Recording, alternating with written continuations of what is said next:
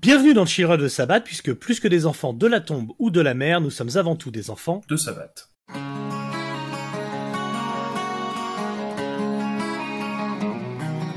I really like Black Sabbath. That was really cool.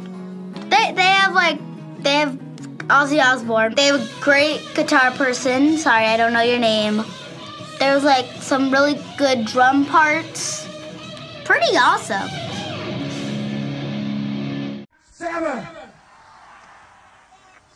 Bon, mon Gabriel, on va euh, inaugurer un nouveau format, un format auquel tu as pensé toi, donc le format live series. Ouais, parce que l'idée c'était euh, effectivement de commencer à aborder la question des lives, puisque arrivé au milieu des années 70, on a quand même euh, un paquet d'enregistrements live qui commencent à être réalisés de façon plus ou moins légale de Black Sabbath, et ben voilà, il y a des choses quand même qui commencent à devenir cultes, et il n'y a pas encore de live qui sortent, mais il y a déjà des des enregistrements radio, télé, etc., qui commencent à faire parler d'eux, et notamment un euh, dont on a décidé de parler aujourd'hui. Le California Jam. Alors c'est vrai que, bah, en plus en bossant cet épisode et donc en parallèle euh, en bossant sur Deep Purple, forcément, on vous expliquera très vite pourquoi, je me suis rendu compte que oui, euh, Black Sabbath, pour un groupe qui marche beaucoup et qui a déjà donc 5 albums à ce moment précis où on parle, bah il n'y a pas de live. Il n'y a pas de live de sortie officiellement. On sait qu'il y a eu des enregistrements, des tentatives, puisque dans les années 80, enfin début 80, va sortir euh, des lives de, cette période-là. Mais c'est quand même presque une anomalie euh, de se dire que Black Sabbath a sorti 5 albums, a fait des tournées pas possibles et n'a toujours pas publié de live officiel. Surtout par rapport effectivement à des groupes comme euh, Led Zeppelin ou Deep Purple qui, alors bon, Led Zeppelin pas trop, mais il y a quand même le Songs Remain the Same qui sort, je crois, assez rapidement au milieu des années 70. Je sais plus exactement la date du Songs Remain the Same, mais Deep Purple par contre c'est une orgie de live, hein, vraiment dès dès 1970, il y a, bon, évidemment, Made in Japan qui sort, qui est culte, mais ensuite, il y a toute une série de, de lives qui commencent à sortir de façon quand même relativement légale, parce qu'il y a eu Made in Japan, mais après il y a eu Made in Europe, etc. Enfin, il y a plein d'enregistrements qui sortent. Euh, il y a eu le fameux Concerto for Group and Orchestra qui est un live. Euh, donc euh, en fait on est sur un groupe Black Sabbath effectivement qui euh, dans ces années est un peu une anomalie à pas sortir de live. C'est ça. Et, et donc 74 ils vont jouer 6 avril 74 au California Jam. Ce n'est donc pas un live qui est sorti officiellement. C'est un live qui est trouvable hein, sur YouTube. Il est pas, il est trouvable nulle part à ma connaissance en absolue intégralité. Mais en deux clics, on peut avoir toutes les parties. Alors, en fait, ça, bon, il n'y a pas forcément besoin de faire une trop grosse partie euh, on va dire, euh, sur les éditions, puisque bah, là on parle de bootleg, hein, donc on parle de disques qui sont pas officiels. Euh, mais il existe des coffrets, tu sais, souvent ça existe pour les, les bootlegs, il y a des, des gugus qui ah, s'amusent. Il y a des gugus qui, alors en CD comme en vinyle, s'amusent à, à, faire des espèces d'éditions complètes où en fait ils vont chercher toutes les pistes de toutes les consoles d'ingé son, qui vont mixer parfois même ils vont ils vont mélanger des trucs qui sont extraits d'un truc pris à la console et des trucs qui ont été captés par euh, un enregistrement sur bande comme ça pirate. Ils vont mélanger, ça va faire une espèce de lave complètement bâtard. Et il existe un bootleg du California Jam de Black Sabbath où il y a l'intégralité du concert. Alors ça, c'est euh, la fameuse édition. Euh, voilà, moi je suis là, mais il n'y a pas tout. Voilà, il n'y a pas tout, mais il en existe un autre, une, une, édition qui est beaucoup plus complète. Je crois qu'il y a même plusieurs versions des mêmes chansons dessus. Euh, donc, d'accord. Mais euh, mais voilà, mais il existe des, il existe des versions relativement complètes, alors qui sont pas forcément de qualité très bonne. Euh, mais il existe la, la, chose la plus connue que vous avez forcément vue et que vous avez d'ailleurs forcément vu puisqu'on l'a mis en, en, fond de la, la vidéo que sur euh, sur Sabbath Body Sabbath, enfin tu du l'épisode 5 sur Sabbath Body Sabbath, tu as mis des extraits du California Jam. Euh. C'est en fait cette euh, fameuse version euh, télévisée où il y a que quelques chansons qui ont été, je crois, retransmises. Euh, mais où du coup on a des images euh, assez exceptionnelles de, de Black Sabbath euh, sur scène au California. Donc au moment où on fait cet épisode, où on enregistre cet épisode, l'épisode sur sabotage est déjà en boîte. On l'a fait donc il y a deux semaines en live. Euh, on peut rapidement bah, déjà remercier ceux qui sont venus, euh, remercier le, le, John C. Agency où on a fait notre, enregistrement, qui permet d'avoir, vous le verrez, un son impeccable. Euh, et, et, une version vidéo, donc statique mais certes mais très sympa, euh, voilà, donc c'est beaucoup de montage, ça sortira après. Euh, mais donc ça, il est fait, et, euh, et, donc il y avait un petit, une petite jonction à faire entre Sabbath Boogie Sabbath et Sabotage, c'était donc ce fameux live du California Jam. Voilà. Et effectivement, il y, a, y, a, beaucoup de choses à dire sur ce live, déjà parce que parce que c'est un concert, alors ça tu vas y revenir en détail, mais qui à la base n'aurait pas dû se faire, c'est-à-dire que Black Sabbath a été rajouté à l'affiche au dernier moment.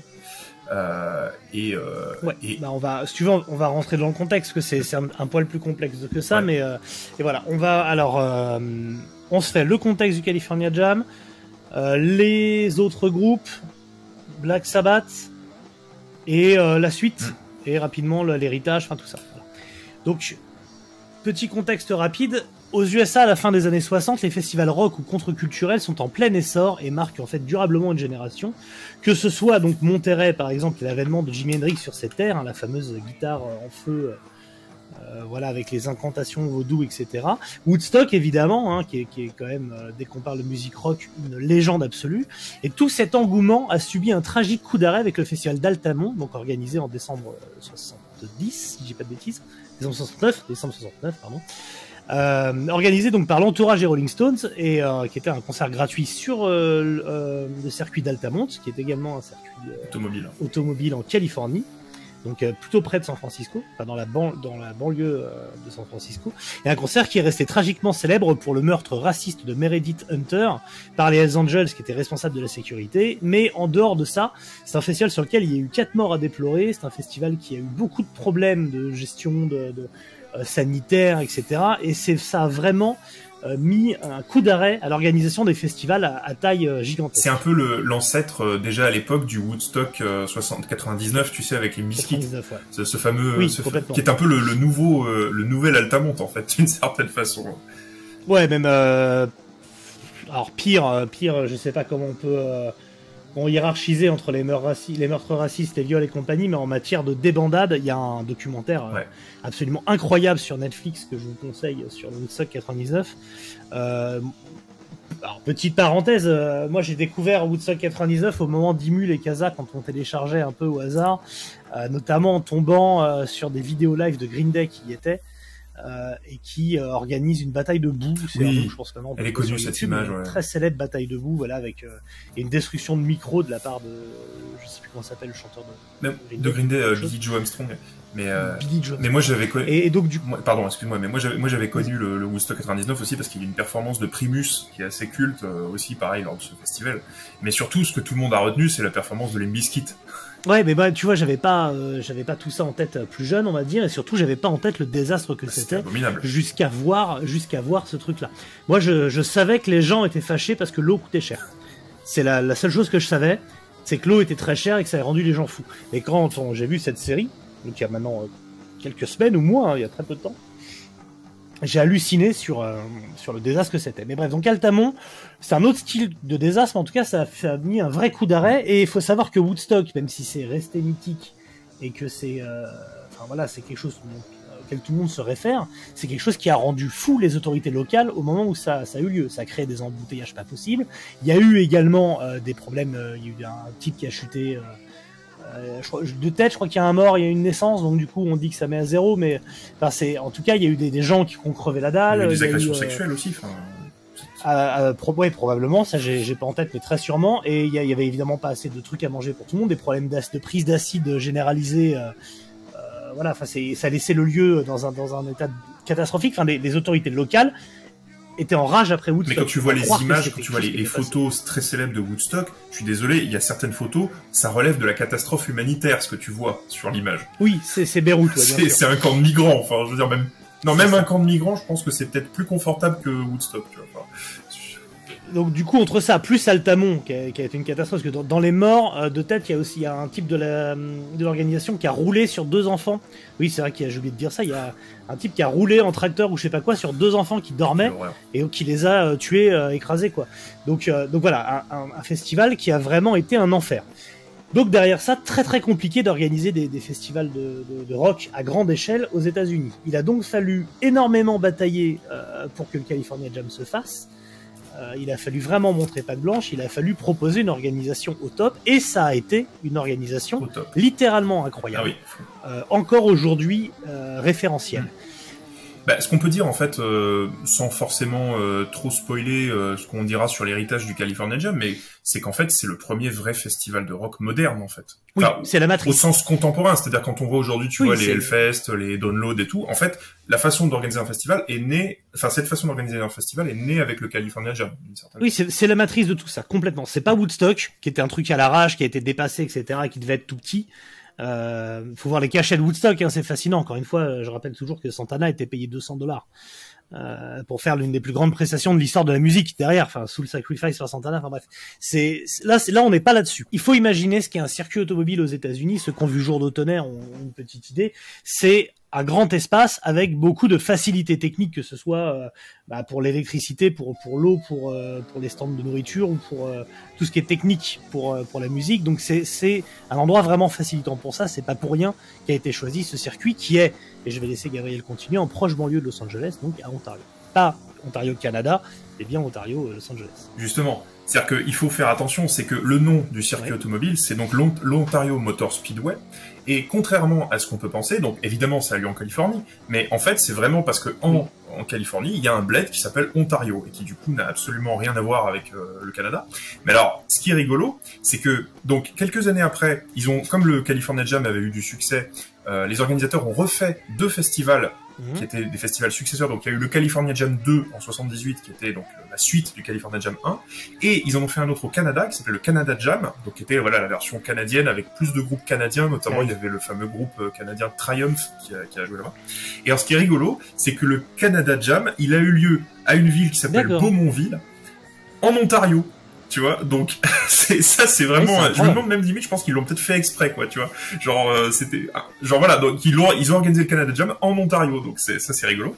Et alors du coup, l'Ontario Motor Speedway, c'est une piste en fait qui, alors, qu'il faut savoir, c'est qu'elle n'existe plus aujourd'hui.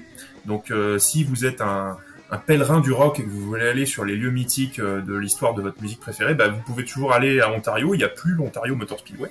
Elle a été démolie en 1980, mais à l'époque, c'était une piste qui était quand même vachement importante dans l'histoire de Enfin voilà, dans la compétition automobile américaine, parce que donc, comme tu l'as dit, il y a eu des courses de NASCAR, mais il y a eu aussi des courses de champ car, c'est-à-dire le- l'équivalent américain de la Formule 1, c'est-à-dire des monoplaces euh, euh, avec des gros V10 euh, survitaminés. Et en fait, moi, alors ça c'est un truc que j'ai découvert parce que je m'intéresse un petit peu. Je suis spécialiste de l'histoire de l'Italie médiévale, mais j'ai d'autres sujets d'intérêt, dont notamment l'histoire de l'automobile, ce qui est paradoxal alors que je n'ai absolument pas le permis de conduire. Euh, mais ça m'intéresse quand même. Et du coup, je suis allé un peu m'enseigner.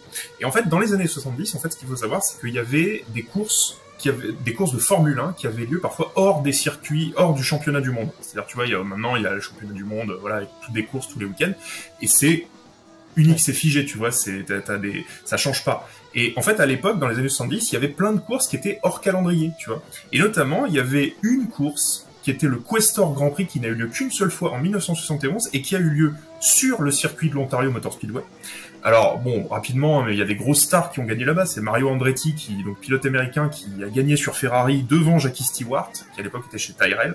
Bref, ça c'est pas forcément très important pour notre émission. Mais moi, ce qui me fait rire, c'est de me dire que Black Sabbath, euh, quatre ans après, enfin trois ans après, en 74, ils ont joué sur un circuit de Formule 1 et je pense que Ayomi, il devait être extrêmement content de jouer sur un circuit où il y avait eu les plus grandes stars, euh, Andretti, Jackie Stewart et tout, qui euh, voilà, qui s'étaient euh, écharpés quelques années avant, tu vois. Enfin, c'était un lieu important en fait de la course automobile aux États-Unis et où il y a des euh, des ouais des champions des champions de Formule 1 qui se sont escrimés et moi ça, ça me fait marrer de me dire que Black Sabbath a joué sur un circuit de Formule 1 tu vois Ouais, J'aime c'est très, beaucoup le- très probable que ça ait plus Ayumi. ah oui moi, j'aime beaucoup la F1 tu vois et du coup de savoir qu'il y a eu les deux qui se sont rencontrés à un moment ça me fait euh, ça me fait rire Parlons un peu de l'organisation de ce festival. Elle, est due à une boîte qui s'appelle Pacific Presentations, qui s'est associée à ce moment-là avec une chaîne de télé nationale ABC, afin que les concerts soient diffusés. Alors la question, c'est est-ce qu'ils ont été diffusés intégralement ou en partie? Euh, Moi, j'ai le sentiment, de ce que j'ai compris, que c'était intégralement, mais que tout n'est pas disponible sur YouTube. Mais je j'ai pas la réponse. On peut trouver des diffusions, euh, enfin sur YouTube de tous les groupes, mais par exemple pour Sabat, on n'a pas l'intégralité en vidéo. ouais je pense que la personne qui doit détenir l'intégralité des bandes de ce concert elle, elle doit avoir une mine d'or chez elle tu vois parce que alors ce qu'il faut savoir c'est que le, le live de Deep Purple il existe en intégralité c'est-à-dire Oui, que sur il a YouTube été aussi. Il a été rapidement édité de façon très officielle, euh, je crois, dès les années 80. Euh, et il a été édité en audio et en vidéo. Ce qui fait qu'on a l'intégralité du concert de Deep Purple. Et d'ailleurs, on, peut- on va en parler du concert de Deep Purple Oui. parce qu'il Bah, s'est passé des choses incroyables. Bah, il est, il est, il est concert. hein. Moi, j'ai lu qu'il c'était le premier concert vidéo euh, publié par un groupe de rock de l'histoire. Donc, je sais pas si c'est 80. Euh, c'est début des années 80 qu'il a été publié. ouais. Bah, j'ai, lu que c'était la première fois qu'un groupe de rock publiait un, une. VHS d'un concert.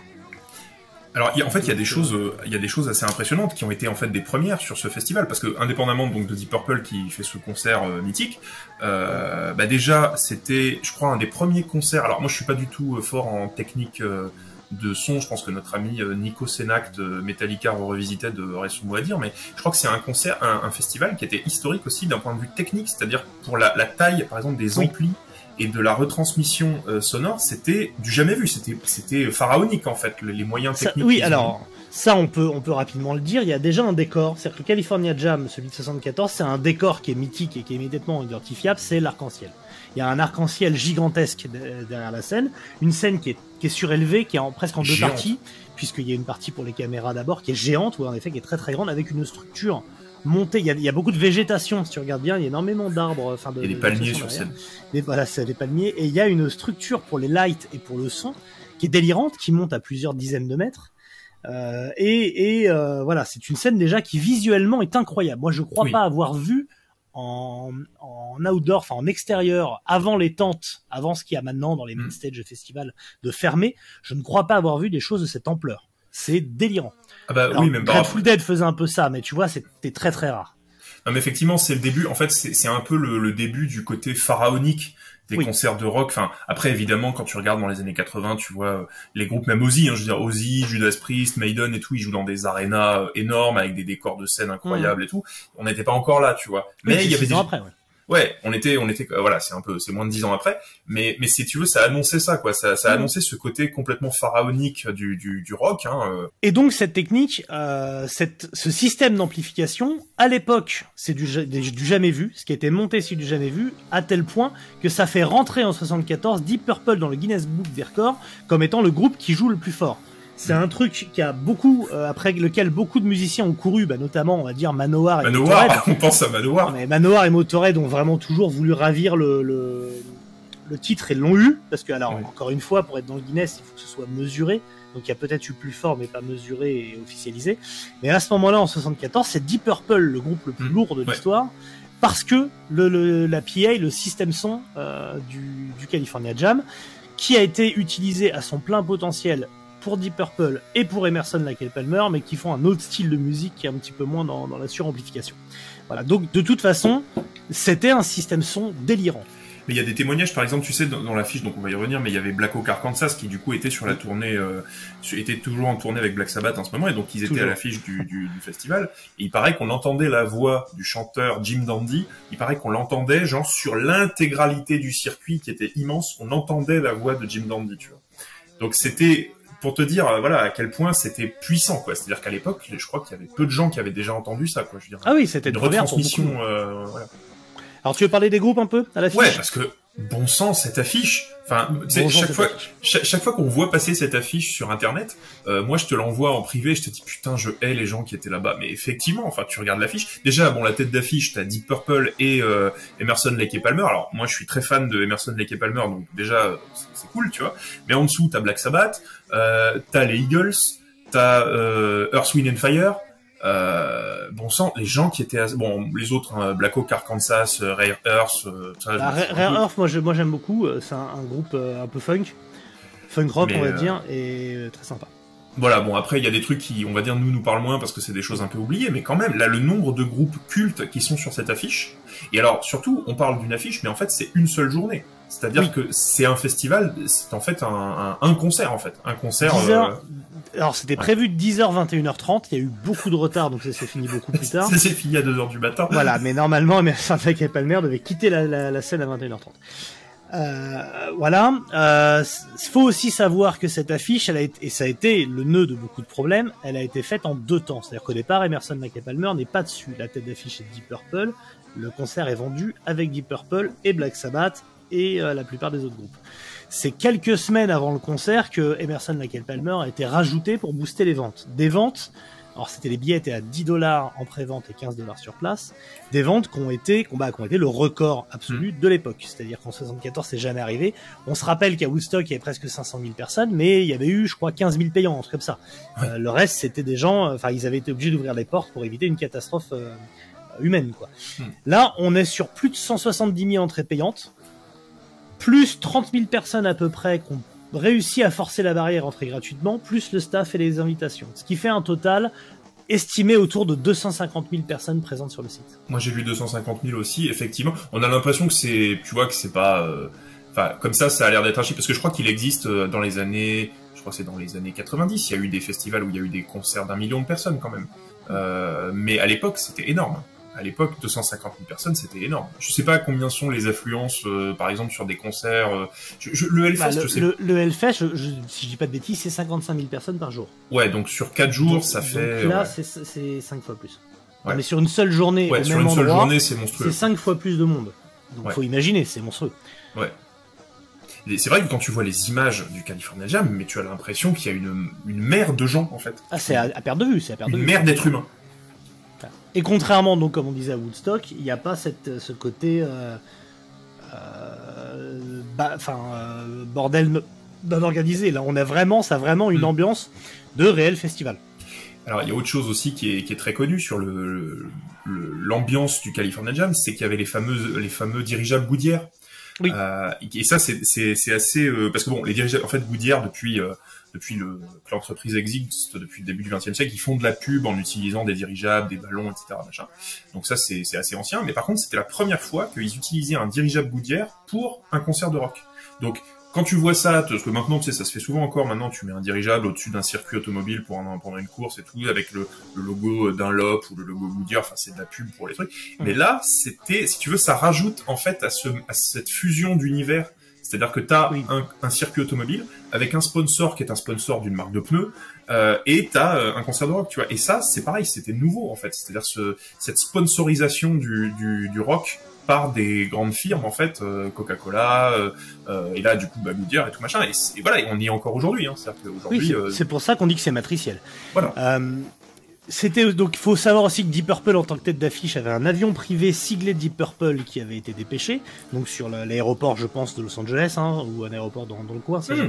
pas l'info il y a un aéroport en Ontario. ah bah l'aéroport d'Ontario Il y a un aéroport en Ontario et du coup on les voit d'ailleurs quand ils sais sur les images de Black Sabbath où tu vois qu'ils arrivent en hélico. oui mais etc., ils arrivent machin. en hélico sur la piste Oui, Alors, c'est sur la ouais. piste, ouais. mais là je pense pas que les je, je pense parce que Deep Purple aussi ils arrivent en hélicoptère donc je pense qu'ils sont arrivés en avion Ouais, sur une de- piste puis ouais. transportés en hélicoptère jusqu'au Motor Speedway et là ils prennent des voitures banalisées euh, il y a quatre voitures noires qui, qui amènent Ouais. les musiciens Banalisé, tu les vois toutes, hein, c'est des espèces de grosses Lincoln là. euh, c'est- oui voilà c'est c'est des grosses bagnoles euh, voilà donc c'est il y a voilà c'est pareil c'est des choses alors faut savoir aussi que maintenant dans les énormes festivals il y a, y a ce genre de choses alors pas forcément euh, des hélicoptères euh, euh, quoique je pense qu'on peut trouver mais mais en tout cas euh, t'as des voitures qui amènent euh, les musiciens derrière la scène etc donc euh, Mais c'est pas toi qui l'as fait d'ailleurs, tu l'as fait au Fall of je Summer. l'ai fait au. Fall of ouais. Deux petits, deux petits faits, deux petites anecdotes sur le festival. La première, c'est que malgré le superbe accueil euh, qui a été reconnu par tous, public, musiciens, grosse installation son, etc. Il y a eu, il y a eu donc deux petits trucs. Le parking sauvage, hein, malgré un énorme parking de prévu qui n'a jamais été rempli, il y a eu de la place jusqu'au bout. Euh, les gens se sont quand même garés un peu n'importe où, ce qui était un peu une habitude à l'époque, ce qui fait qu'il y a quand même eu 700 voitures qui ont été détruites, ont été emmenées à la casse suite à ça. Donc euh, c'est quand même énorme. Euh, alors qu'il y avait en plus la place pour se, se garer. Et l'autre problème, c'est comme il faisait très chaud, les organisations ont décidé de lâcher 100 000 casquettes par avion au-dessus du site pour permettre aux gens de se protéger. Et à cause du vent, l'ensemble des casquettes ont été emportées loin du site, un peu partout sur les habitations et dans la nature, ce qui est une véritable aberration écologique. Hein, comme ça se faisait à l'époque, je pense qu'aujourd'hui, un, un organisateur de festival qui fait euh, dropper en avion 100 000 casquettes va en prison immédiatement. Mais à l'époque, c'est des choses qui se faisaient. Mais attends, t'imagines, ça veut dire qu'il y a des gens qui ont récupéré des casquettes collector qui sont tombées du ciel littéralement, genre maintenant ça se trouve ils doivent les revendre et. Ouais, la casquette du C'est ça. Alors j'ai pas trouvé à quoi elles ressemblaient. Euh, c'est des visants, donc je pense que c'est des visières même. Non mais si elles sont siglées et tout, ça doit être ultra collector. Ouais, mais j'ai j'ai- comme j'ai rien trouvé approchant, je sais pas si elles étaient siglées ou si tu vois, ou si Ouais. c'était des trucs Goodyear ou tu vois, j'ai pas j'ai pas l'info. Ouais. Donc voilà. Donc c'était les voilà les deux petits soucis. Pour le reste, tout était impeccable. Euh, on peut, je pense que si on fait dans l'ordre, on, parle de Black Sabbath avant Deep Purple, et Capelman, Ouais, on finit. euh, ouais. parlons, parlons de Black Sabbath parce que c'est quand même le cœur du sujet. Bon, donc le concert de Black Sabbath euh, n'a failli pas se faire euh, pour des raisons un peu compliquées, c'est-à-dire que Black Sabbath a fini sa tournée US le 20 mars 74 et les musiciens sont tous rentrés en Angleterre surposés et surtout commencé à parler avec Mian de leurs insatisfactions concernant le management et surtout leurs émoluments. donc on est sur un moment où la rupture de confiance avec Mian se fait et lorsque il est question de repartir au California Jam, les choses sont compliquées. Les musiciens sont pas sûrs de vouloir y aller. Mian à certains moments dit d'ailleurs que le festival est annulé. Euh, que donc faut faut pas y aller. Lui refuse d'ailleurs, ne fait pas le déplacement.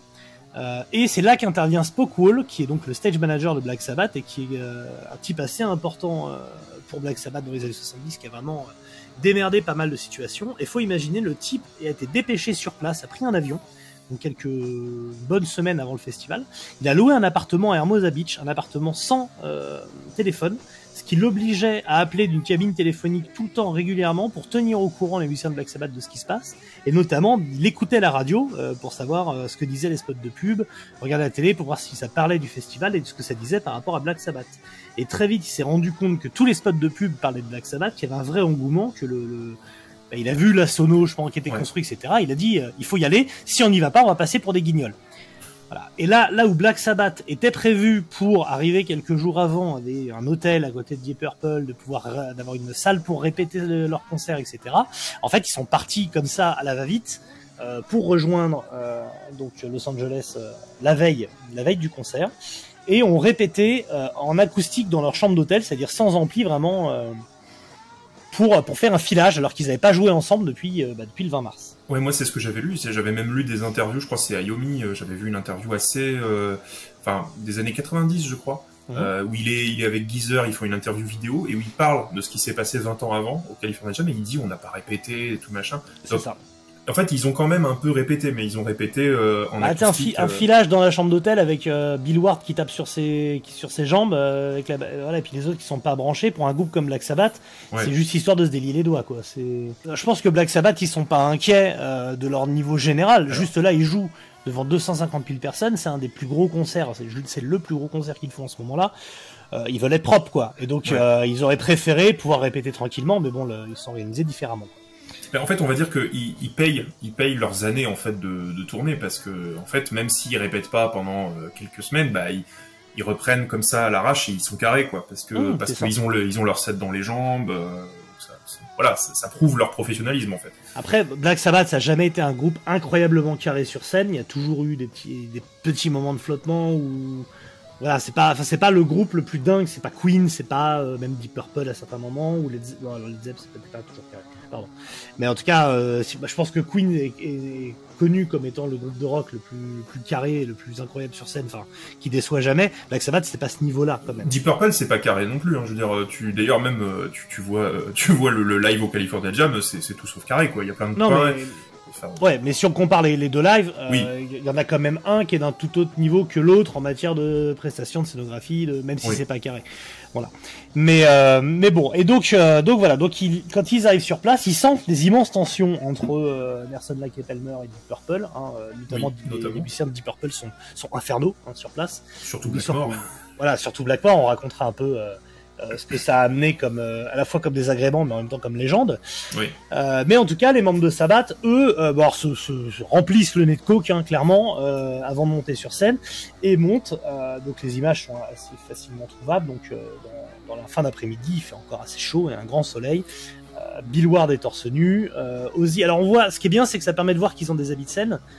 Ouais parce que on, on voit l'interview sortie d'hélicoptère de Dozy qui est en chemise, interview. Euh, voilà, qui est en chemise bleue. Et il arrive sur scène, il a son fameux, son légendaire euh, espèce de, de vêtement blanc avec les franges violettes. Ouais. Euh, voilà, qui, incroyable. voilà, c'était sa période frange, il a, qu'il a, a gardé très longtemps. Hein, Jusqu'au début de sa carrière solo, au début de sa carrière solo, il a encore des vestes à franges. Et oui, qui sont euh, fabriqués par Sharon elle-même d'ailleurs.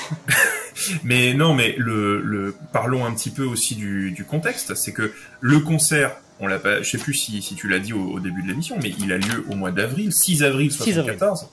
Et on était en avril et il faisait super chaud. C'est-à-dire qu'il faisait un temps quasiment estival pour ah, un mois d'avril. Voilà, alors on est en Californie évidemment, mais même encore aujourd'hui, euh, j'ai lu dans les témoignages que j'ai pu trouver sur le sujet que c'était une année exceptionnellement chaude pour euh, pour la période. Euh, et effectivement, ça se voit, euh, ça se voit sur les images. Ils sont le public, il y a la moitié des gens qui sont torse-poil. Euh, les musiciens finissent tous torse-poil sur scène. Même, le, même bon après il y avait la chaleur des spots, etc. Machin, mais effectivement, à peine ils arrivent à l'aéroport, il fait très chaud. Il fait très chaud. Mm, mm. Et donc ils font un concert. Euh, on peut dire rapidement la setlist et après on, je dirai ce qu'il y a à en dire. Je, l'ai noté en entier la setlist. Pareil. Donc, et d'ailleurs j'ai fait quelques quelques petits constats sur la setlist par rapport à. Alors qu'est-ce que toi tu voulais dire en, par, au départ bah, du coup, c'est une setlist de la tournée euh, Sabbath Bloody Sabbath avec quelques spécificités. Donc, elle ouvre comme la, la tournée Sabbath Bloody Sabbath par Tomorrow's Dream. Mm. Euh, ça enchaîne Sweet Leaf, Killing Yourself to Live, War Pigs, qui est joué assez tôt, Snowblind, Sabra qui est l'occasion d'un jam sur lequel il y a une nouvelle chanson, donc euh, qui, selon les endroits, est crédité ou ne l'est pas, mais sous le nom de Sometimes I'm Happy. Sometimes I'm Happy, ouais qui est le, premier couplet de la première phrase dite euh, sur cette chanson. Et donc là, je pense qu'on en reviendra un petit peu parce que c'est une chanson qui n'existe qu'en live et sur quelques bootlegs. Super Note. Et qui existe sur le live at last.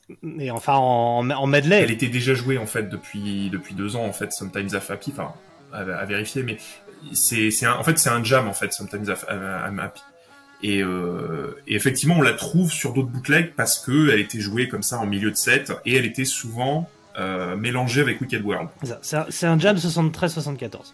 Disparaît après. Voilà. Euh, D'ailleurs, bon, en théorie, j'y viendrai après. Donc après, après ça, il y a Supernote, Iron Man. Nouveau solo de guitare. Qui s'enchaîne avec de nouveau, voilà, une sorte de solo de guitare, Orchid.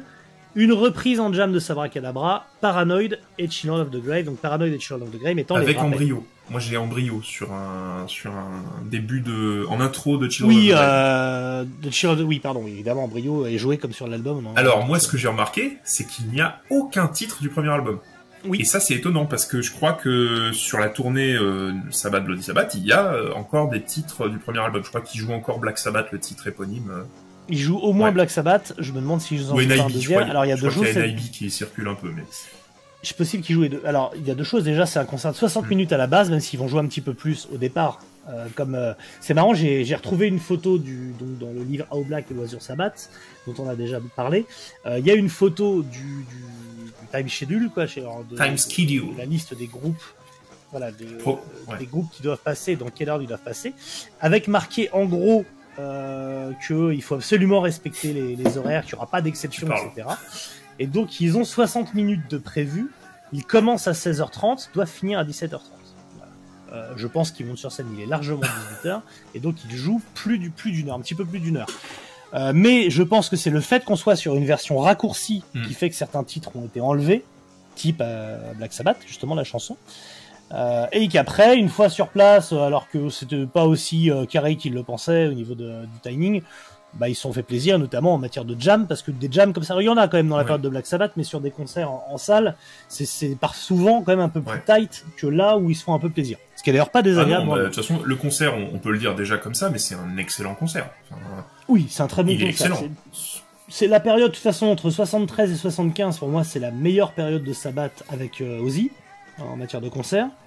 Et, euh, et c'est, ça fait partie du très haut du panier. C'est un concert. Euh, c'est parmi les meilleures performances du, du line-up euh, d'origine. Euh, bon après, il y a les images aussi qui donnent à voir des choses qu'on voit, qu'on peut pas, qu'on peut pas percevoir si on fait qu'écouter l'audio. Mais par exemple, Ozzy qui pète littéralement les plombs. il arrive sur scène, donc il a ses, ses, fringues pas possibles, et en fait, il se dessape assez rapidement.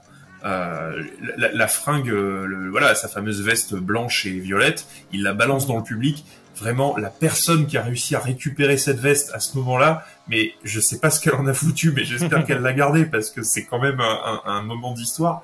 Et puis euh, voilà, puis, puis bah, tous les autres, ils sont vêtus n'importe comment. Euh, il y a des fleurs sur la batterie de Bill Ward. Oui. Il y a des. fleurs. alors j'ai vérifié, il y a des fleurs qu'au moment du concert de Sabbath. Ouais. Je sais pas pourquoi. Mais, mais c'est. Alors, c'est pas. Alors, je sais pas pourquoi. J'ai trouvé d'autres dates, notamment en 75, où il y a des fleurs accrochées à la batterie, donc je pense que c'est un, king de, de Bill. Parce qu'il y a d'autres batteurs qui avaient des délires comme ça. Euh, euh, je crois que c'est euh, Lars Ulrich qui, dans les années 80, alors lui, il mettait des drapeaux danois sur sa batterie, mais c'est pas lui qui mettait. Alors ça, c'est Guillaume qui saurait me dire, mais il mettait, je crois, il y avait des escarpins sur sa sur sa batterie. Enfin, il y, avait il y a tout un Je- je sais il y a pas. tout un délire comme ça chez certains batteurs de, de décorer un peu leur batterie. personnalisation. ouais. Alors il y a le truc dont on Bah, dont on parle dans l'épisode sur euh, sur sabotage avec les les, les poissons dans la batterie, mais mais là il y a quand même des putains de fleurs quoi. Genre il y a des bouquets de pâquerettes accrochés euh, accrochés à ces à ces cymbales quoi. Tu te dis mais pourquoi quoi? En tout cas, avec la végétation derrière, l'arc-en-ciel et les fleurs sur la batterie, euh, ça donne de très belles images, de très belles photos aussi, et c'est vraiment un concert. Euh, J'ai presque. Moi, il y a un truc, ça m'a rappelé une chose, c'est euh, le. Alors, je sais plus quel Hellfest, mais il y a un Hellfest où Face No More a joué. Oui oui Et oui. ils ont fait un truc qui est assez génial, c'est qu'ils ont pris le contre-pied en allant à la fête de l'enfer, en venant habillé tout en costume blanc et en ayant sur scène des millions de fleurs. Ça, moi j'ai vu, moi j'ai vu Face No More euh, en 2009, donc au moment où ils ont, ils se sont reformés, euh, euh, voilà, euh, tout début de la reformation. En fait, Face No More déjà le délire de jouer en costard, euh, un peu en mode euh, mecs qui vont à un mariage et tout machin. Ça, c'est quelque chose qu'ils font depuis euh, la, la tournée de leur dernier album avant leur séparation, donc Album of the Year. Et en fait, ils ont continué ensuite. Et chaque tournée, ils faisaient, un- ils avaient un délire comme ça de de- de- d'arriver en concert avec des, des fringues un peu kitsch, etc. Et le coup des fleurs, ça a fait marrer tout le monde au Hellfest parce que effectivement c'était un peu too much, mais en fait ils ont fait ça sur euh, plein de concerts en fait. Donc après, Mais en tout cas, je trouve, je trouve l'idée assez géniale. Oui. C'est très esthétiquement. Enfin, le concert est disponible sur YouTube parce qu'Arte Arte l'a, l'a diffusé, enregistré, diffusé et l'a laissé sur YouTube. Euh, c'est incroyable. bah oui, bah c'est, visuellement hyper impactant. Euh, c'est, enfin, voilà. Et, et donc, est-ce que la matrice de tout ça, c'est les fleurs de Bill Ward Sait-on jamais. Moi, ce que je trouve rigolo, tu vois, avec le California Jam, c'est qu'on est vraiment dans une espèce de, de, de transition un peu, un peu chelou. C'est-à-dire que d'un côté, euh, on est déjà dans le début des concerts pharaoniques, euh, type, euh, voilà, hard rock euh, des années 80, ça, ça s'annonce avec le California Jam. Et en même temps, il y a encore ce côté hippie, tu vois, sous-jacent. Déjà, rien que dans les, te- les tenues des musiciens. Euh, mais aussi voilà le côté flower power même si euh, il y a eu Altamont entre temps bah il y a quand même encore tu vois une survivance de ça euh, dans, dans les concerts des années 4 70 qui sont voilà qui la prochaine étape c'est le punk tu vois où là carrément on brûle les Ah, quoi. C'est tout le contre-pied de, de, de Black Sabbath euh, à cette période-là. hein. C'est qu'ils avaient été taxés de satanisme un peu partout, mais regarde comment est habillé Geezer au California Jam. Il est, il est presque disco. Quoi. Mais même Ayomi. il brille. mais Ayomi regarde Ayomi, regarde euh, ouais, sans sa moustache, avec des fringues C'est le fameux des, concert- des pattes d'Ef partout. non mais c'est le concert où il a c'est le concert où il a une tenue il a une une chemise bleu fluo Hum. enfin tu vois enfin et c'était effectivement la période où il avait pas de moustache oui, c'est sans c'est moustache. sa période sans moustache 74. Il y a une scène, il y a une scène, je crois que c'est sur, euh, je sais plus sur quelle chanson, chanson c'est, je crois que c'est sur Killing Yourself to Live, où euh, il, fait un, moment, il est en train de faire un solo, donc t'as Ozzy qui fout rien, mais qui, qui est complètement en train de sauter sur scène. Ozzy, Qui harangue la foule. voilà, Ozzy qui en plus a des plateformes boots, genre mais tu- le, Ouais. le mec il, il mesurait 2 mètres avec ses plateformes boots, il se rapproche de Ayomi, il commence à lui faire une espèce de grimace comme ça pendant que l'autre fait un solo, et Ayomi lui répond en faisant mu comme ça, c'est genre alors qu'il est en train de soloter quoi.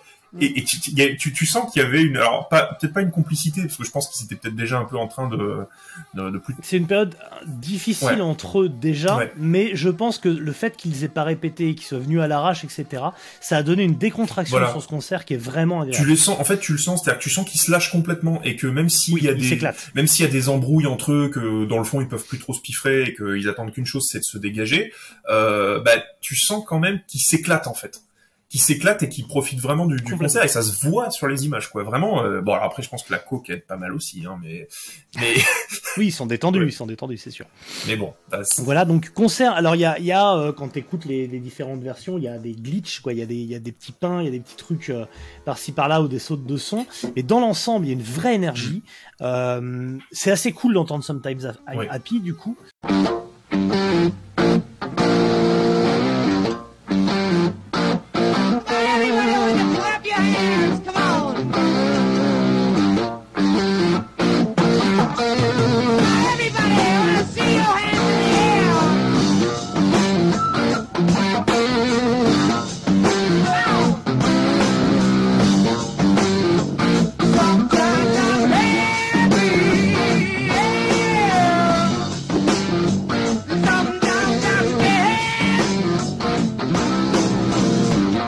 Chanson sur, qui on, sur laquelle on peut, on peut dire quelques mots.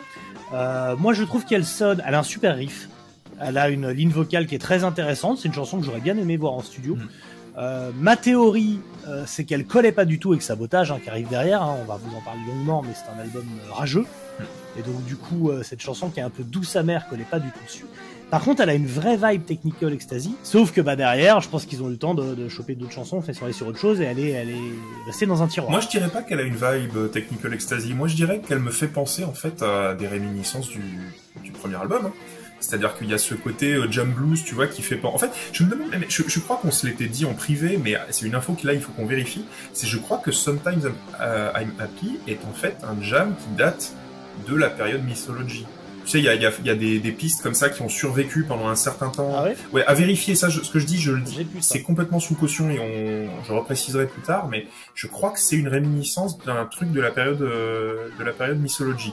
Euh, Il y a des trucs comme ça qu'on, bah, Wicked World, ça clairement, c'est pareil, c'est une chanson de Mythology euh, qui a été réadaptée par euh, quand ils ont quand ils sont passés à Black Sabbath, enfin Earth puis Black Sabbath. Et je me demande si Sometimes I'm, I'm Happy, c'est pas un peu la même chose. Mais à vérifier, hein, là je dis des conneries. hein, Moi, je trouve qu'elle elle sonne très Beatles, ça c'est clair. ouais. Et non. Moi, elle me fait penser, je te dis, elle me, on dirait qu'ils essayent un peu de refaire euh, ce qu'ils aimaient au début, quoi, c'est-à-dire du, du jam blues, euh, c'est du blues, hein, Sometimes I'm Happy. Ouais, bah écoute, euh, les Beatles c'est jamais très loin. Ouais, ouais. Moi je trouve qu'il y a, il y a une vibe, euh, il y a une vibe un peu pop dessus qui, que je trouve sympa et voilà, moi je la rapprochais, de- je la rapprocherais bien de Technical Ecstasy. euh, une question de plus à poser Bon. à Yomi un. Écoute, ça, ça va faire passer des, ça va faire partie des énigmes, quoi. Et après le concert donc de Black Sabbath, euh, il y a eu euh, Deep Purple euh, qui finalement euh, donc a perdu la bataille de la tête d'affiche et a joué juste après. Bataille de la tête d'affiche, on peut raconter. Donc je vous ai dit que Emerson Lake et Palmer ont été rajoutés euh, sur l'affiche euh, quelques temps après pour donner un, un second boost, on va dire, à la vente des billets. À ce moment-là, Emerson Lake Palmer aux États-Unis, euh, c'est assez gros. Il y a eu énorme. Tarkus, euh, il y a eu Tarkus en 71. Il y a eu l'album Trilogy par la suite. Euh, puis donc Brain Salad Surgery en 73, donc c'est la, la tournée de cet album-là qui est un album, euh, peut-être que toi tu diras autre chose, que je trouve assez inécoutable, hein, euh, qui est assez rude, Bah, mais qui a une pochette ah bah, très la connue. pochette, l'album, il est surtout, il vaut surtout pour sa pochette, quoi. Toi, c'est vrai que bon, si t'es pas très, pochette d'Asher Giger. ah, voilà, mais toi, si t'es pas très fan de prog, je peux comprendre que tu sois pas forcément euh, réceptif, mais bon, Emerson Lake et Palmer, voilà, ça fait partie de, tu vois, il y a le, le triptyque du hard rock avec Black Sabbath, Led Zepp, euh, Deep Purple, il y a le triptyque du rock progressif. euh, alors, on met Pink Floyd de côté, hein, parce que Pink Floyd c'est c'est plus pop, mais dans les groupes de prog, euh, voilà, t'as Yes, Emerson Lake et Palmer, King Crimson. Et tu peux pas écrire l'histoire du rock des années 70 sans t'intéresser à, à, à ELP. Alors, petite Ah. anecdote, est-ce que tu savais que à la base, il devait faire le groupe, il devait être quatre. Le quatrième aurait dû être Jimi Hendrix. Et que, et que le groupe aurait dû s'appeler H-E-L-P, donc Help. Et que bah, Hendrix est mort et du coup ils ont pas pu et ils l'ont fait sans lui et c'est devenu Help euh, sans Hendrix quoi. Mais euh, ça aurait dû être un groupe avec Hendrix et euh, bah du coup ils sont partis dans une direction qu'ils auraient probablement pas prise si Hendrix avait été dans Ah, le c'est groupe. clair. Et c'est devenu en fait l'archétype du groupe euh, ultra grandiloquent, kitsch, démesuré en fait. Donc tu peux comprendre que ça ait clashé avec Deep Purple parce que t'as quand même deux groupes avec des musiciens à l'ego sur- surdimensionnés, avec des claviéristes à l'ego surdimensionnés, euh, qui veulent absolument jouer le plus fort, le plus longtemps, tu vois, avec des morceaux, euh, avec des, improvisations euh, interminables et tout. Forcément, forcément, ça ne peut que coincer entre Deep Purple et ELP, quoi. Donc, Et, do- et donc, comme à Monterrey, Hendrix s'était fâché avec les Who pour savoir qui finirait le concert, que les Who avaient gagné, et que Hendrix avait décidé de laisser une scène incandescente pour empêcher les Who de pouvoir faire un concert aussi mémorable que le sien. Donc, il avait fini avec euh, sa guitare en feu et un, concert qui est devenu mythique et qui a littéralement éclipsé la prestation des Who. Deep Purple a décidé de faire la même chose euh, avec le concert euh, au California Jam. Donc ça, dès, ça a été un tel bazar, les membres de, de Black Sabbath eux-mêmes disent on essaie de rester un maximum en dehors de leurs embrouilles parce que c'était à qui fera plus chier leur gars pour, euh, pour rendre fou tout le monde. À base par exemple de ah ouais ils ont un flipper dans les loges, moi j'exige un flipper immédiatement, enfin des trucs, euh, des trucs pas possibles. Euh, Il y avait pour la sono, il avait été installé euh, une quadriphonie, donc euh, un système son qui permettait euh, d'être sur le nec plus, ultra de ce qui existe à l'époque. Euh, Emerson Lake et Palmer a exigé que Deep Purple puisse pas l'utiliser.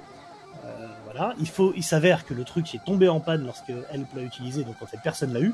Mais en tout cas, euh, ça fait partie des choses qui ont mis en rage Deep Purple et notamment Richie Blackmore, qu'on voit sur les images pas content dès la minute 1, en même clairement. temps, Richie Blackmore content de quelque chose, euh, C'est vrai qu'on le voit rarement sourire, mais voilà, et qui livre une prestation incroyable. incroyable, on peut le dire, folle. C'est un- Euh, un des, voilà. le, le Deep Purple au California Jam, c'est un des plus grands concerts de l'histoire du rock. C'est, Je suis assez enfin, d'accord. moi, la première fois que j'ai entendu Mistreated, euh, cette version live avec euh, Coverdale, parce que donc ce qu'on n'a pas dit, c'est que c'est le Deep Oui, Purple c'est- c'est la Mark III. Voilà, c'est le Mark III, donc c'est le et c'est d'ailleurs le tout début du Mark III, c'est-à-dire qu'on est vraiment au moment où ils viennent de, de, de lancer ce- cette nouvelle version de Deep Purple, donc avec Coverdale qui remplace Gillan et Glenn Hughes qui remplace euh, qui remplace Glover. Glover. Glenn Hughes qui jouera plus tard Black Sabbath, hein, ne, ne l'oublions pas. C'est leur première rencontre. Voilà, donc il y a déjà une connexion euh, importante. Et alors ils sont déjà complètement schmouffés. Euh, euh, c'était, c'était pas possible. Glenn Hughes, lui, c'était, il consommait plus de drogue, je pense, que tous les membres de Black Sabbath réunis. Euh, bref, enfin, c'est, on était déjà sur des champions du monde. Et la première fois que j'ai entendu cette version de Mistreated, donc extrait du nouvel album euh, Burn, j'ai, j'ai C'est failli une chanson non exceptionnelle. mais déjà la version studio est incroyable, Ouais. mais cette version live, moi je me suis mis à chialer quand je l'ai entendue la première fois. Il y a une émotion que j'ai jamais j'ai jamais retrouvée ailleurs dans un, dans un- voilà. Donc écoutez euh, le live de Deep Purple au California Jam parce que c'est c'est improbable quoi. Écoutez, je dirais même regardez, Regardez ça. parce que euh, première chose qui qui tape à l'œil, donc on a parlé des mecs de Black Sabbath euh, en sueur. Euh, t'as dit rapidement que Ozzy balançait son sa chemise, sa chemise là, mais quand il l'enlève, elle est toute collée parce que c'est évidemment un vêtement serré et poisseux, donc euh, le geste est pas très élégant. Tu vois une espèce de gros nounours qui essaie de tirer euh, les manches de son truc qui reste collé, etc. Euh, Coverdale et Hughes sur ce concert-là, ça fait partie des deux hommes les plus beaux et les plus élégants que tu puisses voir. oui, C'est un level de swag qui ils est sont incroyable. magnifiques. Il faut le dire. Ils sont Il faut le dire. Blackmore est un peu plus taciturne et voilà, et c'est pas, c'est- il a pas, euh, Blackmore, il un peu- a pas une beauté incroyable il à la un base. peu plus mais- vieux qu'eux hein, déjà, c'est on est sûr. Oui, oui, bien sûr. Mais on est là, on est sur deux étalons, quoi. C'est quelque chose. Ils sont habillés, euh, c'est flamboyant, enfin, et et, euh, et la posture, la posture torse en avant, enfin, c'est, il y a du Robert Plant dans dans David Bah, Coverdale, tu sais que Jimmy Page, il a fait un projet avec Coverdale dans les années 90 parce qu'en fait, ce qui n'était pas assumé du tout, c'est qu'en fait, il voulait le recruter pour remplacer Plant dans, dans Led Zeppelin. Il Oui. voulait, re- il Oui. voulait reformer Led Zeppelin avec Coverdale, euh, et, il a pas pu parce que question de droit, mais c'était le projet. Et Coverdale, Et parce que reformer Led Zeppelin sans bonhomme, c'est une aberration. et dans les années 80, Whitesnake était considéré comme un Led clone. Tu sais, euh, de, Oui. dans la même ordre d'idées que les groupes genre King- Kingdom Come et tout Kingdom ça. Come, ouais. Mais Whitesnake, même si c'était un groupe qui avait déjà une histoire, qui était quand même euh, avec d'anciens mecs de Deep Purple et tout, c'était considéré comme un Led clone. C'est-à-dire un groupe qui Mm. faisait du, du Led Zeppelin euh, euh, parce que Led Zeppelin n'existait plus. Donc euh, oui, on est Voilà, sur. mais- mais donc, donc du coup, voilà, pour Deep Purple, il y a ça, c'est que même visuellement, le groupe est flamboyant. Par rapport à Black Sabbath, il y a, il y a trois classes oui. d'écart, faut être, faut être Ils clair. sont incroyables. Voilà, c'est pas, c'est pas le même délire, quoi. Ils sont incroyables les Deep Purple. Moi, je. Et leur prestation est folle. Monumental, je te dis, c'est un des plus grands concerts de l'histoire du rock. Et, et est-ce qu'on passe à la fin direct où t'as des choses à dire Bah, avant j'ai pas grand chose à dire si ce n'est que si ce n'est que voilà le de base euh, de base il y a aussi une histoire par rapport à l'horaire auquel ils ont joué. C'est-à-dire que comme tu l'as dit le donc tout le tout le le, le programme a été décalé parce que les groupes étaient capricieux etc mais en fait euh, si je me rappelle en fait c'est Deep Purple on leur a donné le choix de l'heure à laquelle ils voulaient jouer et Blackmore avait dit moi je veux jouer au coucher du soleil parce que je veux avoir tu vois la lumière euh, Oui. voilà. Et du coup, en fait, ils ont le- l'organisation leur a dit bon, les mecs, ok, vous, vous avez laissé le choix et tout machin, mais là, faudrait que vous montiez sur scène là, parce que quand même, nous, on a un timing à respecter. Et Blackmore, il a fait chier, il a dit non, moi, vous, j'ai signé pour jouer au moment où je veux au coucher du soleil. Donc du coup, vous me forcez pas à monter sur scène. Il paraît que leur gars essayait vraiment de, de pousser Deep Purple, genre allez, allez, jouez, etc. Et il y avait genre des, des speakers qui annonçaient sur le circuit euh, Ontario Motor Speedway, oui, euh, Deep Purple va bientôt jouer, ne vous inquiétez pas. Et, et puis en fait, il faisait chier quoi. Et pendant ce temps-là, t'avais Emerson Lake Palmer qui était là, putain, vraiment, ils nous emmerdent. euh. Oui, bien sûr. Enfin, Ah bah c'était de la vengeance totale. Donc il joue pleine nuit, hein, il fait il fait noir et ça change tout aussi. Hein, ça donne des images forcément avec les lights et tout qui sont assez folles. Euh, c'est un live. Alors c'est pas qu'il soit court, hein, c'est qu'il joue sept titres, mais alors euh, quel titre et quelle version euh, il joue? Et notamment donc t'as dit Miss Traded, c'est vrai qui est, qui est très belle. Ils ouvrent avec Burn comme Mm. comme toujours à cette époque. Euh, Il y a il y a You Fool No One dont on peut parler Ouais. parce qu'il y a des, des extraits donc de, des chansons Lazy et de Mule qui sont jouées à l'intérieur, de Mule pardon euh, en jam, euh, comme, comme faisait toujours, et ça finit évidemment avec Space Trucking, qui est, qui est donc cette version de Space Trucking qui Alors j'ai plus la setlist exacte de Deep Purple en tête, pourtant Dieu sait que je l'ai écouté ce concert, mais je crois qu'il ne joue que deux titres de la période Yann Gillan. Il y a La Smoke on the Water voilà, et Space Smoke- euh, parce que en fait euh, la, pé- la période Mark III, euh, bon Mark IV on n'en parle pas parce qu'il n'y avait plus Blackmore, mais Mark III c'est une période en fait où il commence à mettre de côté un peu tous les titres euh, de la période Gillan parce que euh, parce que Blackmore euh, voilà il dit j'ai un nouveau line-up alors Oui. je joue que des nouveaux titres. Donc il y a finalement assez peu de titres classiques de Deep Purple qui sont joués durant cette période. Et donc il y a la fin sur euh, sur Space Trucking. Euh, Richie Blackmore donne tout, on peut le dire comme ça. Trop. Il détruit deux guitares, trois, je pense la troisième n'est pas utilisable, mais en tout cas il finit le concert avec, dont une qu'il va planter dans une des caméras de, de, de ABC. Euh, il, il fracasse la caméra avec, hein, il, a, il casse le manche de sa Il guitare. agresse le, le, le caméraman. Bah, il, il, s'attaque à la guitare, à la caméra, mais le caméraman il n'emmène pas large. Et il y a plusieurs moments où il se cache derrière sa caméra parce qu'il avait l'impression que Claude va lancer sa, sa guitare. Ouais, c'est, Ah, moi j'ai c'est assez moi j'ai lu qu'il l'avait agressé carrément, il agressait le mec quoi. Tu vois bon. Sur les images, je vois pas ça. Mais par contre, il fracasse la caméra et le type se cache. Plus, il y a un type qui arrive. En plus, il y a un genre de gars de la Sécu qui vient pour aider son pote et tu vois, euh, il fait des mouvements de balancier avec sa guitare Blackmore et ils se disent on va se la prendre en pleine gueule. Donc il reste derrière la, la caméra. Il, Euh, il balance une guitare dans le public aussi. Il y, a- il y a- il y en a une qui fait. Bah, la En fait, la première, euh, il l'a, il l'a fait slider sur le bord de la scène, donc elle finit par tomber et se décrocher de son jack et tomber dans le public un peu, voilà. Donc il va récupérer une deuxième, qui fracasse sur scène et qui plante dans la caméra. Et il en prend une troisième qui le maltraite encore, mais il finit le concert avec.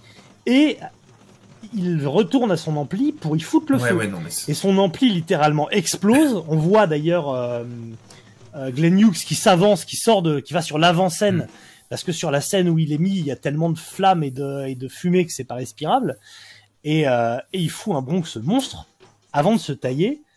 Et, et tous les musiciens d'ailleurs de prendre l'hélicoptère très Ouais, très vite, puisqu'il semblerait que les, les pompiers et la sécurité du site veuillent littéralement casser la gueule à Blackmore, donc le cherche pour en découdre. Donc lui s'est taillé très très vite. mais, quoi. mais je pense qu'ils auraient. Enfin, je sais pas comment ça a été jugé, si tu veux, d'un point de vue responsabilité pénale euh, rétroactivement, mais on serait aujourd'hui, les mecs seraient en tôle pour ce qu'ils ont fait. Tu vois.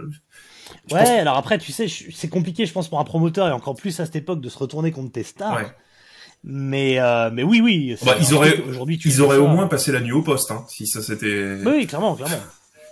Et donc, bref, ils sont taillés. Et Dieu sait qu'ils n'ont pas passé la nuit au poste, mais la, la nuit dans la, dans la neige. la nuit dans la neige, mais bon. Et, euh, et donc, pour laisser une, une, une scène à, à Emerson Lake et Palmer, très en retard, Ouais. et brûlée, Ah oui, oui. donc euh, avec, avec des amplis détruits, c'est pas le métal de Deep Purple, hein, c'est le métal du... Euh, donc évidemment, le changement de set après est, est long et compliqué. Non, je voulais juste rajouter sur ces histoires de changement de set que apparemment dans la modernité euh, du California Jam, il y a aussi euh, le fait d'avoir installé des plateaux. Euh, sur- je crois qu'il y a des, des plateaux sur roues qui permettaient des changements de. Comme ça se fait d'ailleurs Bah, maintenant. maintenant, tout le monde fait comme ça, mais en fait, à l'époque, faut se dire que c'était complètement nouveau en fait de faire ça.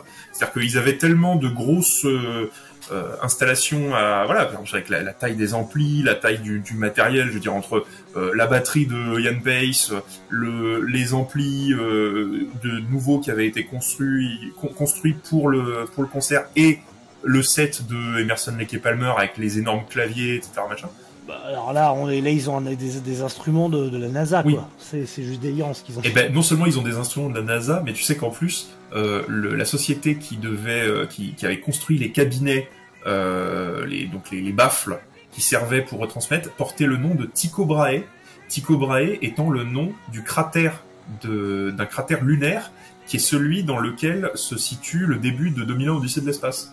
Donc il y a un lien, si tu veux, quand même avec le, le côté un peu spatial, futuriste et tout, même dans le dans les choix des entreprises qui ont fait ça. Enfin, ça ça m'a fait marrer quand j'ai vu ça tout à l'heure, tu vois, enfin, en, en lisant mes notes. et donc, donc du coup, Emerson a piqué Palmer. Euh, on a parlé de la quadriphonie qui devait être euh, so- soniquement le, le truc, le, le grand truc du festival, mais qui n'a pas fonctionné. Par contre, euh, il y a les scènes tournantes euh, qui donnent des images. Bon, c'est- en vrai, c'est un peu ridicule, mais, mais à l'époque, j'imagine que tu assistes à ça, tu deviens dingue. euh, notamment des scènes où le, le clavier euh, tourne. Non mais c'est le, c'est ça, c'est des choses qui pareil, qui, qui sont devenues la norme aujourd'hui quand tu fais un- une grosse production. Enfin, je veux dire, euh, moi j'ai été, Mmh. alors, Mot- Crue l'a fait. Crue, mais même, tu vois, même dans les années plus récentes, Slipknot avec la batterie de Joey Jordison Mm. qui tourne, euh, même, même Lars Ulrich, je veux dire, même Metallica, ils l'ont fait aussi avec des, des- enfin, j'ai vu Metallica en concert à Bercy il y a, il y a 4 ans, euh, ça va pas 4 ans, 5 ans, 2017, euh, pareil, t'as as la, la, la, scène avec des trucs qui tournent et tout machin, enfin, c'est c'est Mm. c'est pas nouveau ça, en fait, ça a déjà 40 ans, enfin 40, 50 ans. Oui, c'est c'est la matrice, Voilà. encore une fois, c'est la matrice. Et donc voilà, donc après c'est le, le concert, moi je, je m'intéresse moins, mais il y a ces, ces choses-là qui sont, euh, qui sont assez improbables et qui font que le concert est quand même marquant. Que contrairement à Monterrey, euh, Deep Purple n'a pas réussi à enterrer euh, ELP parce que derrière ils avaient plus d'un tour dans leur sac. Et ce qui fait quand même dire que le public sur place en a vraiment pris plein les yeux et plein les oreilles, quoi. C'est un truc de fou. Bah, de toute façon, ouais, on est vraiment, on est dans ce début de l'âge grandiloquent du rock, quoi. C'est-à-dire que Mhm. on est passé effectivement, euh, le, le mythe, c'est de dire euh, Altamont, ça a été, la- ça a été une première mort du rock.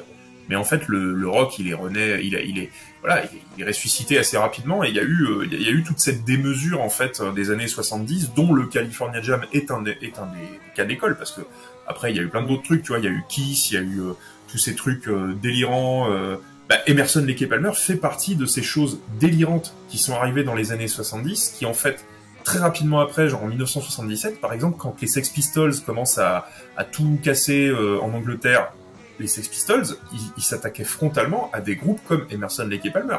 Euh, je crois que c'est Johnny Rotten qui se foutait de la gueule, par exemple, de ELP. Il disait, euh, pour moi, ça c'est l'antithèse du rock, etc. Et le, comment dire, euh, les Sex Pistols, c'était vu un peu comme la réponse du rock à des, ce qui était devenu le rock avec ELP, quoi. Et bien sûr. Donc, Bien euh, On parle rapidement donc de la, de la fin de soirée du retour en avion. Euh, Ouais, la fin de soirée, donc c'est l'introduction officielle de, de Glenn Hughes aux musiciens de Black Sabbath. Introduction qui se fait dans la coque, hein, notamment avec Ozzy, Ozzy, Bill Ward et, et Glenn Hughes beaucoup. Enfin, lui dit que c'est euh, avec ces deux-là qui s'est vraiment qui se les mise à l'hôtel. Euh, et le lendemain, euh, les membres de Sabbath et de Deep Purple prennent le même avion, retour en Angleterre. Et Ozzy raconte par exemple dans sa bio qu'il avait réussi à passer 4 grammes de coke dans ses chaussettes qui savait qu'à la douane en Angleterre, ça serait pas possible de les avoir encore. Donc il s'est fait les, les, les 4 grammes avec Richie Blackmore. Il disait qu'il galérait tellement à le finir qu'ils ont donné aux hôtesses de l'air, qu'ils ont défoncé tout le monde pour pouvoir finir euh, la coke qu'il avait. Donc, les hôtesses de euh, l'air, les voilà, pauvres. Il a fait sniffer tout. Bon, à mon avis, elles étaient ravies aussi, hein, mais voilà. Donc, donc voilà comment s'est passé le retour. Tant que le pilote a pas trop tapé, ça va. Et euh, donc voilà comment s'est passé le retour et voilà comment s'est passé la première introduction entre Glenn Hughes et Ayomi. Euh, ce qui est intéressant quand on sait ce que Ayomi aura à lui reprocher plus tard, de savoir que déjà ça s'est fait autour de Rail. Ah bah de toute façon, euh, là il y a une période euh, entre ça et euh, Seven Star, hein, dont on parlera plus tard, euh, où euh, je te dis, Glenn Hughes, il, il consomme euh, plus de drogue que tout Black Sabbath réuni. C'est-à-dire qu'on est sur un, Oui, il a des gros. on est sur un champion intergalactique de, de la consommation de drogue et ça aura des conséquences sur sur la, la tournée Seven Star, mais ça on en parlera plus tard. Voilà pour le California Jam 74. Petit mot peut-être sur California Jam 78. Ouais, le hein, 2. euh, le 2 donc, qui monte le score à 350 000 personnes. Donc encore plus de monde. Avec une affiche regroupant notamment Aerosmith, Ted Nugent, Foreigner, Santana ou Hurt. Et Jean-Michel Jarre, Ah oui, et et Jean-Michel Jarre, il faut le dire. et Jean-Michel Jarre, ce qui est pareil. Euh, Peut-être deux petits moments à mettre en avant du California Jam 78 si vous devez regarder. Euh, la version absolument géniale de cette chanson formidable qui est Black Magic Woman par Santana, euh, qui est dinguissime.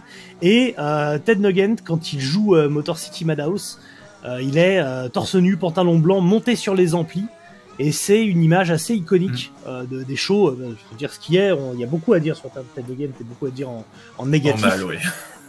mais euh, mais c'était un showman délirant euh, qui en live dans les années 70 notamment Oui, il était imbattable. était absolument incroyable. ben, voilà, pas loin d'être imbattable. même- Donc euh, ça vaut le, Euh, ça vaut le coup moi, d'œil. on, on- on va- nous, on déteste Ted Nugent pour, euh, pour plein de raisons, notamment pour des raisons politiques.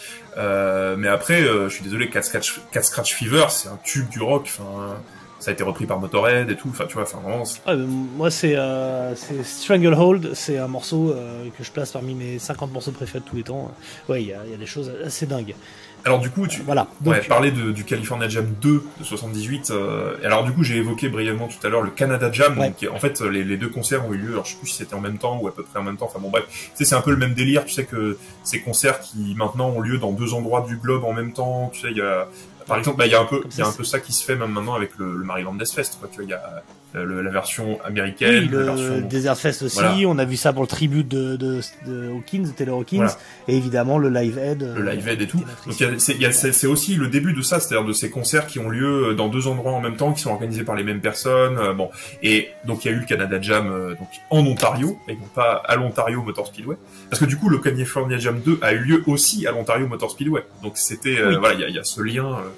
Entre les deux. Alors moi, ce que je voulais dire surtout, c'est que en fait, une des personnes qui a organisé, euh, enfin qui faisait partie de l'organisation, donc y a- y a- en fait, c'était deux personnes. Je crois c'est C'est San- Sandy Alors, Feldman et Leonard voilà, alors, Sandy, Fe- Sandy Feldman, sur lequel j'ai pas trouvé trop d'infos d'ailleurs, mais bon, c'était les personnes de qui étaient chez ABC Entertainment. Et donc, Leonard Stogel, ou Stogel, je sais plus comment on dit, ça va plutôt être un nom allemand. Et euh, Leonard Stogel, en fait, il est mort un an après, en 79. Ah, 79. Il est mort en 79, il est mort dans le crash du vol American Airlines euh, 191 qui faisait donc Chicago-Los Angeles.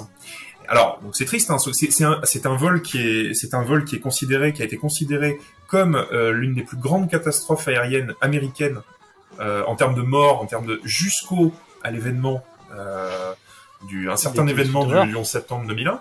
Euh, Ouais. Mais ce qui est, ce qui est comique, c'est pas forcément, bon, c'est c'est triste hein, comme événement, mais ce qui est comique, c'est de se dire que, en fait, les parents de Leonard Stogel, ils étaient morts eux aussi en 1962 dans le crash aérien de la compagnie American Airlines euh, qui faisait New York Los Angeles, euh, donc en 62, donc genre euh, voilà presque 20 ans avant. Donc en fait, il est mort dans un accident d'avion. presque destination Voilà, il est mort dans un accident d'avion, comme ses parents, presque 20 ans plus tard, je crois, euh, 17 ans plus tard, dans un avion de la même compagnie. C'est quand même un destin pas possible, ça. Ouais, c'est vrai que ça c'est ouf. C'est ouf, quoi. Et donc, euh, voilà, c'était la fin de Leonard Stogel, mais qui, qui du coup, euh, nous a laissé euh, des souvenirs mythiques. Hein. Vraiment mythique puisque bah, notamment le Hollywood Hall of Fame considère à, à récompenser les deux California Jam comme étant les two greatest concerts of the century, donc les deux plus grands concerts du siècle. Voilà, voilà ce qui est resté d'héritage du California Jam. On vous remercie d'avoir suivi. Euh, on vous dit bah, a priori à très bientôt pour l'épisode sur sabotage, hein, euh, qui va qui va pas tarder derrière, euh, ainsi qu'un hors-série sur Ozzy Osbourne. On en a parlé, c'est dans les tuyaux. Il sera enregistré la semaine prochaine, donc c'est vraiment euh, en plus qu'en prévision. On va vous laisser, merci beaucoup, et puis bah on va finir avec notre phrase habituelle, mon cher Gabriel, puisque plus que des enfants de la tombe ou de la mer, nous sommes finalement des enfants. de Sabbat.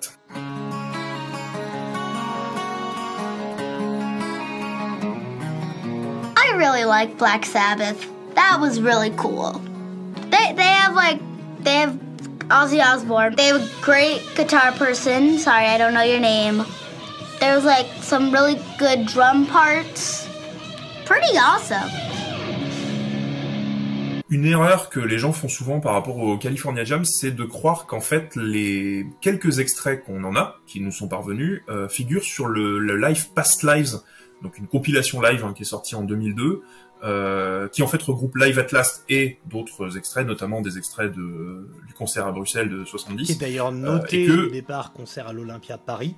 Voilà, Autre erreur. que tout le monde croit que c'est un concert euh, à l'Olympia de Paris, en fait non, c'est un concert à l'Olympia de Bruxelles, on en parle dans l'épisode sur Paranoid, et tout le monde croit en fait que dans la compile Past Lives, il y a des extraits du California Jam, or non, c'est un live de la tournée Sabotage, donc euh, Asbury Park, Euh, et pourquoi les gens se trompent par rapport à ça, c'est parce que dans le digipack de, euh, alors dans le digipack ou dans le vinyle, hein, parce qu'il existe un vinyle, euh, il y a en fait des photos qui sont les photos du California Jam euh, et qui vont même jusqu'à euh, genre on voit les photos où tu vois les mecs euh, de Black Sabbath qui débarquent euh, de l'hélicoptère qui se font interviewer par la par la nana de ABC euh, et donc du coup tu crois tu te dis bah ce live là le, le CD numéro 2 enfin ou le deuxième disque où il y a euh, des trucs qui sont pas euh, qui, qui correspondent pas à Past Lives tu dis bah il y a des extraits du California Jam et en fait non et en fait C'est bien Ashbury Park, un live de 75 sur Voilà. la tournée donc sabotage, euh, et ça permet de faire un teasing parce que je le tiens comme étant le plus grand live écoutable de l'histoire de Black Sabbath avec Ozzy. le Ashbury Park? C'est mon live préféré. Ouais. Bah, je peux, je peux te comprendre pourquoi. Après, moi, c'est, j'ai d'autres, j'ai d'autres critères, mais euh, alors il y a un truc qu'on n'a pas dit, Mathieu. Je m'en rends compte maintenant, c'est le décor de scène. Mhm. Euh, le fameux décor de scène. Il a eu une influence non seulement euh, parce qu'il était colossal, etc., mais il a même eu une influence, je crois, sur la carrière de Richie Blackmore, puisque il y a euh, un arc-en-ciel Bah oui, putain, évidemment. Richie Blackmore, il a dit le nom Rainbow, je l'ai pris à cause du bar, le Rainbow Bar Grill, là, tu sais, Mhm. où il allait, tout le monde allait, où Lemmy allait jusqu'à là. Ça. Mais, je suis désolé, dès la première tournée de Rainbow avec euh, Ronnie James Dio, il y a un putain d'arc-en-ciel sur scène, et tu te dis, l'influence, il l'a pas prise nulle part. Évidemment. pris, Mais même, même si voilà. tu prends la pochette, euh, voilà, il est sur la pochette aussi, enfin, dans, dans- dans des disques. Oui, oui, évidemment. Évidemment. ça- voilà, ça a eu une influence, en fait, euh, sur l'a le... pas fait exprès, euh, son inconscient a beaucoup parlé. il peut pas, il peut pas Ouais. lui faire croire le contraire. Tu, tu sais que moi, j'ai vu, je te, l'ai dit, j'avais vu une Rainbow la même année où toi t'étais allé voir Black Oui. Sabbath à, à Birmingham, et ils avaient remis le putain d'arc-en-ciel au-dessus de la scène euh, qui s'illuminait pendant les chansons et tout. Et je sais pas si je vais Voilà. réussir à trouver une image de ça, mais on, on pourra finir là-dessus, euh, puisqu'on parlait du- de l'accoutrement d'Ozzy. Sur son pantalon, il y a un serpent euh, au niveau Oui. de son sexe, de, de brodé. oui, la, la langue du serpent arrive Voilà. au niveau de son sexe. oui. À bientôt